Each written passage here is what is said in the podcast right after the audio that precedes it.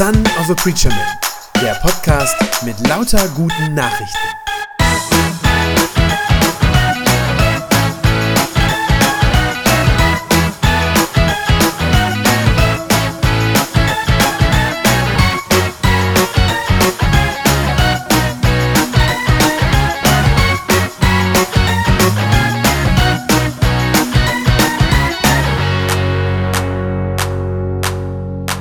Letzte Woche haben wir darüber gesprochen, dass ähm, wir auf Jesus warten, darauf, dass er wiederkommt, dass er die Welt neu macht. Und wir haben das letzte Woche gesehen, dass schon das Volk Israel die Hoffnung hatte, äh, dass Gott irgendwann alles neu machen wird.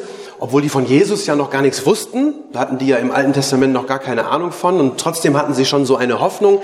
Wir haben auch darüber gesprochen letzte Woche, wie das die Hoffnung überhaupt wirklich für die ersten Christen war. Und das heißt, letzte Woche haben wir so ein bisschen geschaut, so auf das, ja, auf das Ende kann man sagen, auf dieses, wie wird das sein, wenn Jesus wiederkommt? Was wird er dann machen? Und heute ändern wir jetzt ein wenig unsere Blickrichtung. Ähm, heute schauen wir mehr auf die Zwischenzeit, sozusagen bis dahin. Also nicht, wie wird es dann sein, sondern was ist in der Zwischenzeit. Und wir schauen vor allem auch auf uns, auf unsere Rolle ähm, die wir als, als Christen, auch als Gemeinde von Jesus in dieser Zwischenzeit haben, also bis es soweit ist. Ihr habt das am Anfang gehört, dieser Wochenspruch für heute, der dritte Advent hat ja dieses Motto, bereitet den Weg für Gott. Ja, bereitet den Weg für Gott. Und da kann man sich ja fragen, ja, wie soll ich das denn machen? Ähm, und genau darum soll es jetzt heute gehen. Was machen wir bis dahin, sozusagen bis, bis Jesus wiederkommt. Der Textabschnitt dafür heute steht im ersten Korintherbrief. Das ist der ganz reguläre Text, der für heute äh, ausgesucht ist. Und Jonathan kriegt, ja wunderbar, wir sehen schon. Ich habe mir das so überlegt, ich werde jetzt nicht den Text am Stück vorlesen. Ähm, das sind heute fünf Verse und wir werden die einfach Vers für Vers heute durchgehen und sozusagen ganz genau draufschauen, damit wir da nichts verpassen, weil das wirklich äh, einerseits kurz und knapp ist, aber andererseits sehr dicht auch gepackt ist und ähm, einige wichtige Sachen drin sind. Wir gucken auf den Vers 1. Da schreibt der Paulus von seinem Auftrag als Apostel, ja, wie er selber gesehen werden will, wie er verstanden werden will. Und ich finde das eine relativ ich finde eigentlich ganz coole Selbstbeschreibung für uns Christen. Vers 1 heißt, dafür soll man uns halten, für Diener von Christus und für Verwalter von Gottes Geheimnissen. Okay, wir sind Diener von Jesus Christus und wir sind Verwalter von Gottes Geheimnissen. Jetzt weiß ich nicht, was dieses Wort Verwalter oder Verwaltung sozusagen bei euch in den Köpfen so auslöst, woran ihr da denkt. Ähm, vielleicht denkt man da zuallererst an so lange graue Behördenflure ja, in irgendeinem Amt. Äh, vielleicht denkt man an hohe Aktenstapel oder sowas. Äh, oder, oder diese Wartemarken, die man ziehen muss, nicht? Äh, wenn man aufs Bürgerbüro geht oder so. Äh, das ist nicht gemeint. Also das ist nicht gemeint, wenn hier von Verwaltung die Rede ist. Wir sind nicht die Beamten Jesu oder seine Sachbearbeiter oder irgendwie sowas. Das ist nicht der Punkt, sondern Paulus denkt, wenn er dieses Wort benutzt, an einen Gutsverwalter. Also einen, der einen Hof, ein, ein Gut führt. Und zwar in der Regel, während der Besitzer nicht da ist. Oder während er vielleicht sogar da ist, aber jedenfalls, der muss sich nicht die ganze Zeit selber drum kümmern.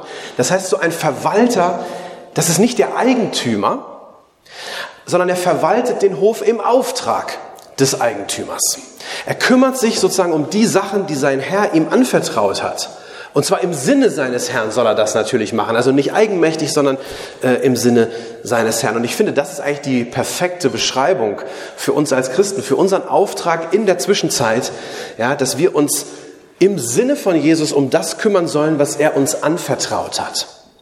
Was ist das, was er uns anvertraut hat? Da steht seine Geheimnisse ja, klingt geheimnisvoll, ist es am Ende gar nicht so wirklich. Das ist letztlich sein Evangelium. Das ist das, äh, was Gott durch den Mund von Jesus hat verkünden lassen. Die Art, wie er uns rettet, äh, wie er uns erlöst. Ähm, das waren bis dahin sozusagen Geheimnisse und Paulus sagt, das, das sind diese, diese Geheimnisse, das ist das Evangelium. Wie geht das jetzt? Wie kann man Verwalter davon sein? Ich glaube, Verwalter müssen äh, mit den Dingen, die ihnen anvertraut werden, müssen sie drei Dinge tun. Verwalter müssen drei Dinge tun. Erstens, es kennen. Zweitens, das, was ihnen anvertraut wurde, bewahren. Und drittens, es bewirtschaften. Ja, es kennen, es bewahren, es bewirtschaften. Erstens, sie müssen es kennen. Ein Verwalter kann sich nicht um Dinge kümmern, von denen er keine Ahnung hat, die er nicht kennt. Ich glaube, das ist für jeden offensichtlich. Und das heißt auch für uns, das, was uns anvertraut wurde von Jesus, sein Evangelium, das müssen wir gut kennen. Ja, wir müssen wissen, was hat Jesus wirklich gelehrt? Was war ihm wichtig? Was hat er über uns Menschen gesagt? Was hat er über Gott gesagt? Ähm, was hat er über sich selbst gesagt? Was ist das, was er über seinen eigenen Tod am Kreuz sagt? Ja, wie hat er Menschen behandelt? Wie ist er ihnen begegnet? Wann ist er vielleicht auch mal zu Recht wütend geworden? Alle diese Dinge, das müssen wir wissen. Wir müssen seine Worte kennen und seine Taten ja richtig, sag mal, so richtig studieren. Müssen uns gut in der Bibel auskennen. Ich glaube, wenn wir das nicht wissen, was Jesus wirklich wollte und was er gelehrt hat, können wir auch keine guten äh, Verwalter für ihn sein. Das funktioniert nicht. Also wir müssen sein Evangelium wirklich in der Tiefe kennen, so gut uns das möglich ist. Das ist das eine. Zweitens, es bewahren. Wer das Evangelium kennt, der soll es anschließend als guter Verwalter auch bewahren. Ja, ein guter Verwalter, der bewahrt den Besitz seines Herrn. Also das heißt, der sorgt gut dafür. Der kümmert sich darum, ähm, dass der Besitz seines, seines Herrn nicht irgendwie weniger wird oder gestohlen wird oder irgendwie verändert oder verfälscht oder so. Und für uns heißt das, dass wir das echte, das biblische Evangelium auch bewahren sollen, dass wir darauf achten, dass es nicht irgendwie ähm, verwässert wird oder verfälscht wird oder so. Und ich glaube, gerade auch innerhalb unserer Kirche sollen wir darauf achten. Das passiert nämlich viel leichter, als man jetzt vielleicht so denkt. Ähm, ich glaube, gerade in unserer evangelischen Kirche ist das manchmal durchaus die Gefahr, dass das passiert, weil unsere Kirche oft mit so vielen anderen Dingen beschäftigt ist. Ja, dann geht es dann viel um Politik, zum Beispiel, wenn man die, die Statements von äh, Kirchenleitungen so liest. Ähm, Geht es halt um Themen von, von Klimawandel oder Genderfragen oder jetzt gerade ganz aktuell, ganz äh, heiß diskutiert natürlich dieses Thema mit der Impfung. Und bitte versteht mich richtig, ähm, natürlich sind das wichtige Fragen. Ja, der Klimawandel ist ein, ein drängendes Thema, äh, Fragen von Gerechtigkeit, das sind wichtige Fragen. Äh, und natürlich bin ich dafür, dass man sich impfen lässt, habe ich letzte Woche auch schon gesagt. Wer das, äh, äh, wer das kann, der soll es bitte tun, es ist sinnvoll. Und trotzdem sage ich das mal schon so offen jetzt heute, trotzdem stört mich das manchmal, dass kirchliche Statements immer wieder so klingen, als wären diese Dinge schon das Evangelium, das wir der Welt äh, zu bringen haben und das wir der Welt schulden. Und da muss ich wirklich sagen, also wenn das so wäre, das wäre falsch. Ja, ich sag's mal so auf den Punkt gebracht. Elektroautos, sicher eine gute Sache, aber das sind ja keine Erlöser. Ja? Ähm, der Impfstoff ist nicht unser Heiland in irgendeiner Form. Ja, der bewahrt mich nicht mal letztlich vor dem Tod. Äh, das sind gute Hilfsmittel, die Gott uns schenkt, Dinge, die, ja, die Gott uns ermöglicht, dass wir sie erforschen, ähm, dass wir sie entwickeln und das ist eine gute Sache. Aber das biblische Evangelium, das wir der Welt schulden, das ist wirklich nochmal was anderes. Also ein guter Verwalter, der bewahrt das, was ihm anvertraut wurde, achtet darauf, dass es sozusagen erhalten bleibt. Und das ist in unserem Fall wirklich das Evangelium von Jesus, ja, der am Kreuz gestorben ist, der uns rettet aus unserer Verlorenheit, aus der Sünde. Ah, Jesus, der von den Toten auferstanden ist, damit auch wir ewig leben können. Das ist wirklich äh, unsere Kernbotschaft. Und die anderen Dinge sind gute Dinge, die aber sozusagen höchstens an zweiter oder dritter Stelle stehen dürfen. Das dritte ist bewirtschaften. Ein Verwalter bewirtschaftet den Besitz seines Herrn. Also nicht nur bewahren, ja, ähm, sondern mit dem, was ihm anvertraut wurde, das soll der Verwalter dann sozusagen auch benutzen und soll damit am besten, das wäre das, wär das Beste, was passieren könnte, wenn er auch Gewinn erzielt für seinen Herrn. Ja, und das heißt für uns, wir sollen das Evangelium wirklich auch einsetzen. Nicht irgendwie ängstlich verstecken, irgendwie hinterm Berg halten oder so, ähm, sondern wir sollen es sozusagen austeilen und es so einsetzen, dass es mehr wird, dass mehr Menschen davon hören. Das ist letztlich nichts anderes ähm, als unser Auftrag zur Mission. Das kennen wir unter dem Stichwort Mission. Austeilen, das Evangelium. Mission heißt ja, wir, wir tun alles dafür, dass Menschen, die das Evangelium bis jetzt noch nicht gehört und es noch nicht für sich geglaubt haben, dass die davon erfahren. Und dass die auch diese Möglichkeit haben, zum lebendigen Glauben an Jesus zu kommen. Das ist der Auftrag, den Jesus seinen Jüngern gibt. Wenn ihr ins, äh, in die Evangelien reinguckt, sagt er immer und immer wieder, dass wir das machen sollen. Ganz prominent nochmal, ganz am Ende seiner Wirkungszeit, dass er das nochmal als Auftrag gibt. Und ich glaube, darum muss es wirklich gehen bei uns, in der Gemeinde, in, in der Kirche als Ganzes. Und ich glaube, alles andere hat sich dem letztlich wirklich unterzuordnen, weil es nichts anderes gibt, was Jesus so hochhängt. Das sind diese drei Dinge. Wir müssen das, was uns anvertraut ist, von Jesus kennen, es bewahren und es sozusagen bewirtschaften, austeilen. Also das ist eine große Aufgabe, die Gott uns ja, anvertraut hat, uns auch zutraut, dass wir bis Jesus kommen, das so machen sollen mit seiner Botschaft. Und es gibt genau ein Kriterium dafür, ob wir das gut oder schlecht machen. Ob wir gute oder schlechte Verwalter sind. Das ist der Vers 2. Vers 2 heißt, nun verlangt man ja von Verwaltern, dass sie zuverlässig sind. Zuverlässig. Das soll ein Verwalter sein. In anderen Bibelübersetzungen steht da treu. Also, dass der das treu erfüllt. Ein Verwalter muss das machen, was sein Herr von ihm möchte. Ein Verwalter muss nicht besonders originell oder kreativ sein in dem, was er tut, sondern einfach nur treu und zuverlässig. Äh, bitte auch das nicht falsch verstehen.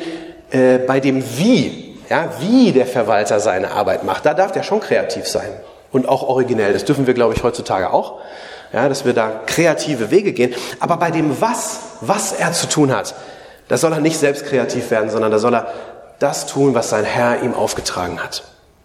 Und ich glaube, wenn wir das auf diese drei Dinge, die ich eben genannt habe, beziehen, dann heißt das für uns, wir sollen treu, ja, sein Wort kennen, wie ich das eben schon gesagt habe, es studieren, da reintauchen, es lesen, darum beten. Und zwar treu heißt auch dann, wenn andere uns dafür vielleicht verlachen und sagen, ach du, immer liest du da in deiner Bibel, das ist doch altes Zeug von gestern. Ist egal. Wir machen das treu weiter. Dann auch treu dieses zweite, sein Wort bewahren. Ja, wenn andere vielleicht anfangen, das Evangelium irgendwie zu verkleinern oder abzuschwächen und sagen, ja, das Evangelium, das heißt doch, dass wir Menschen uns untereinander annehmen sollen. Dann sagen wir nein. Das heißt es nicht. Das ist eine Folge aus dem Evangelium. Aber das Evangelium ist, dass Gott uns angenommen hat, obwohl wir es nicht verdient haben, obwohl wir Sünder sind.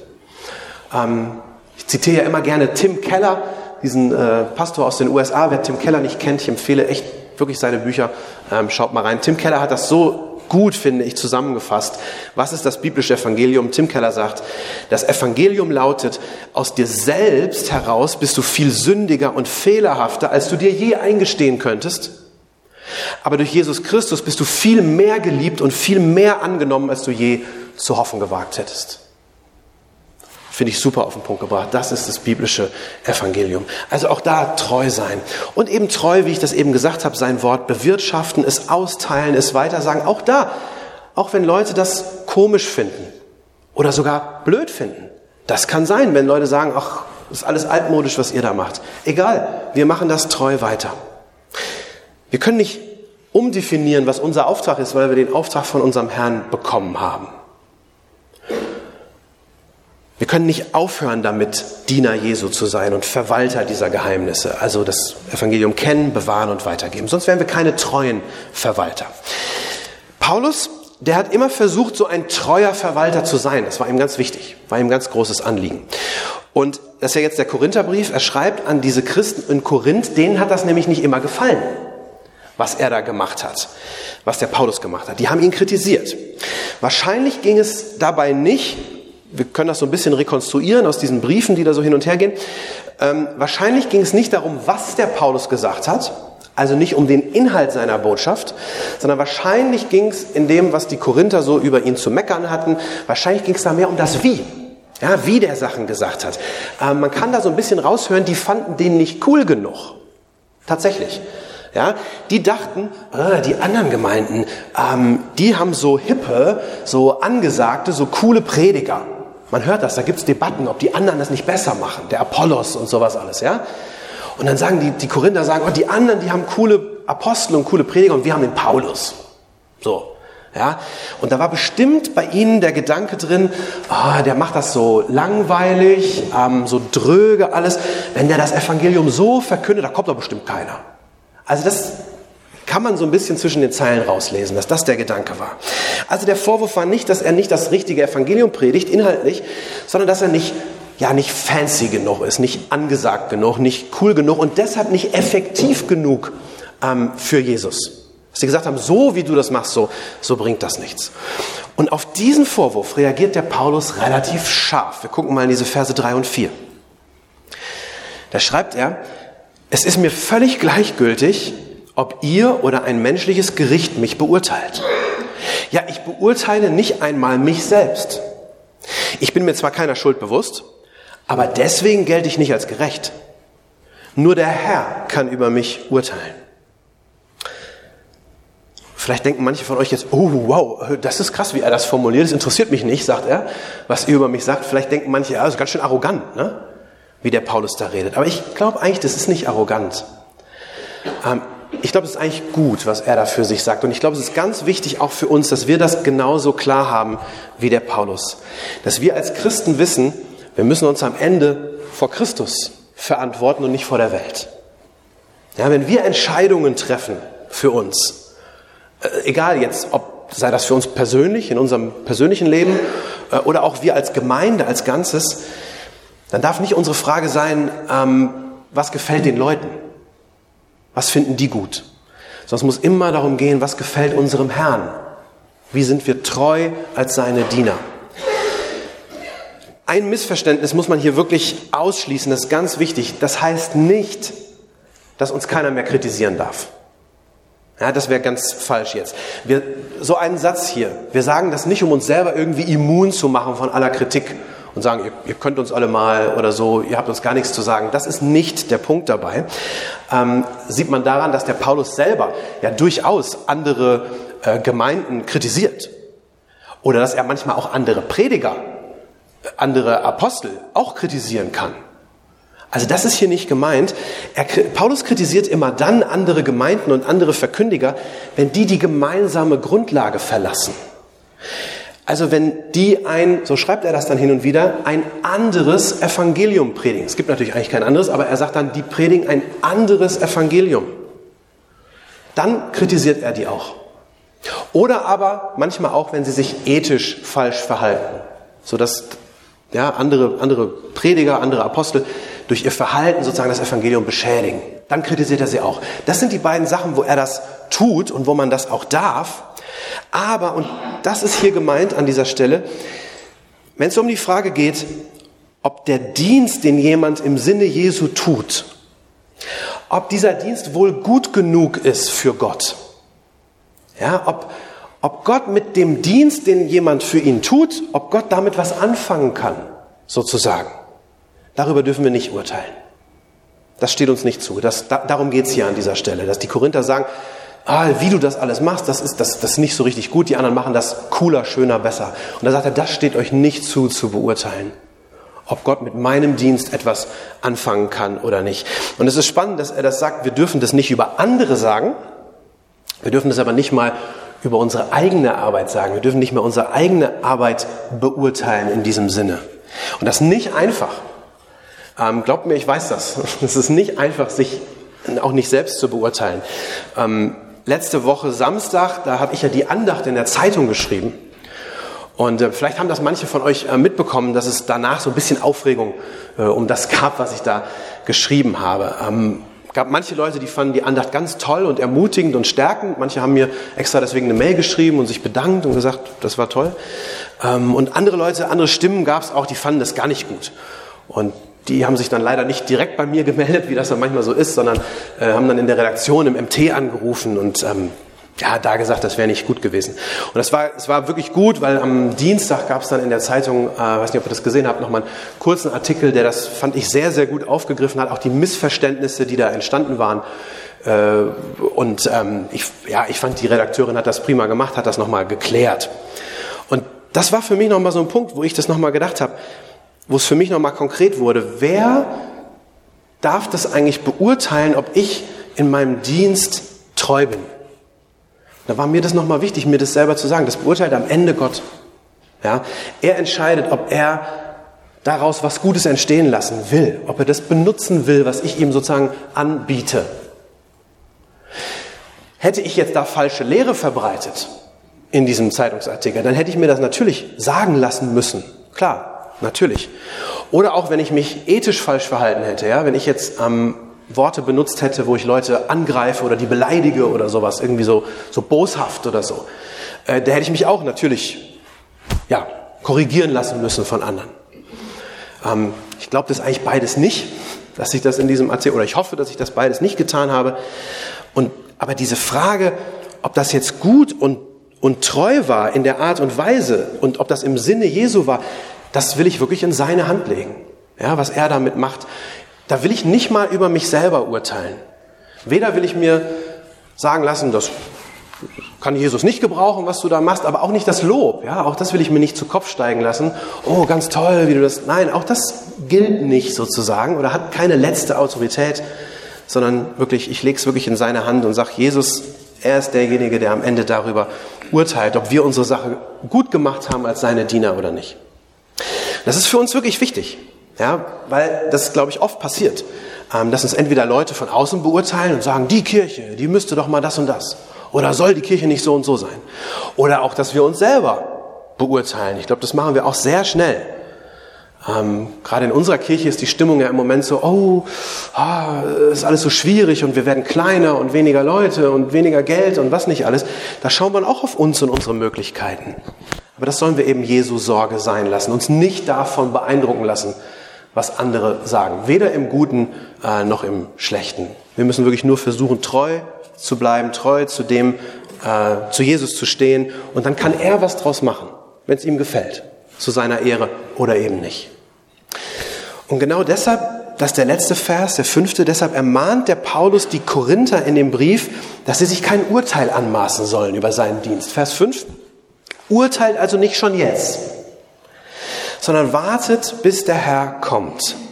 Er wird dann alles ans Licht bringen, was jetzt im Dunkeln verborgen liegt, und er wird die geheimsten Absichten enthüllen. Und dann wird jeder von Gott gelobt werden, so wie er es verdient. Ja, wie schon gesagt, das heißt nicht, dass man keinen, ähm, dass man den Apostel nicht kritisieren darf oder dass man heute den Pastor nicht kritisieren darf. Ja, will ich nochmal ganz deutlich sagen, ähm, dass es jetzt nicht, ich stelle mich nicht hier hin heute und sage, dürfte alle nichts zu sagen. Das ist, das ist nicht der Punkt. Ja, ähm, nochmal, Pastoren, die die gemeinsame Grundlage, dieses Evangelium verlassen, da soll man natürlich was zu sagen. Also wenn einer sagt, Jesus war doch gar nicht Gott, war ein vorbildlicher Mensch oder so. Oder wenn einer jetzt predigen würde, sein, sein Tod am Kreuz, der war gar nicht so richtig notwendig ähm, für unsere Rettung oder so. Ja, das, das, das müsste man benennen, auch klar beim Namen nennen. Aber wenn wir gemeinsam, solange wir gemeinsam auf demselben Fundament unterwegs sind, sollen wir eben nicht so an anderen rumkritteln.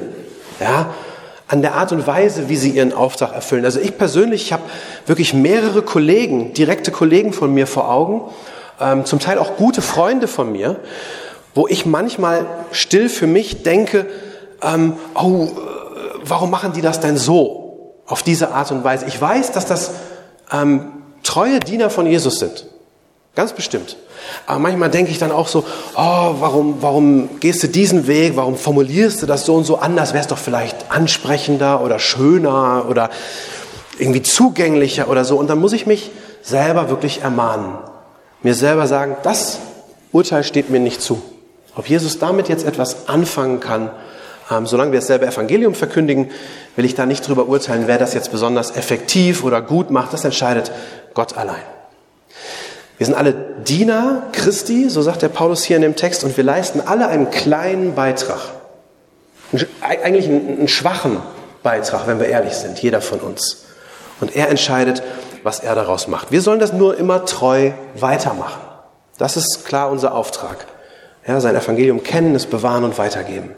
Das ist unsere Aufgabe, bis Jesus wiederkommt. Und ich finde es toll, dass ganz am Ende dann steht, dann wird jeder von Gott gelobt werden. So wie er es verdient hat. Ähm, da ist nicht die Rede von äh, einem, einem, vernichtenden Urteil darüber, oh, das hast du aber nicht so gut. Wir Menschen sind ja schnell sehr kritisch, kritteln gerne rum. Hier steht, Gott wird jeden dafür belohnen, was er getan hat. Uns erwartet da Lob von unserem Herrn für das, was wir treu eingebracht haben. Deshalb lasst uns nichts weiter sein als das, was der Paulus da schreibt, nämlich zuverlässige Verwalter.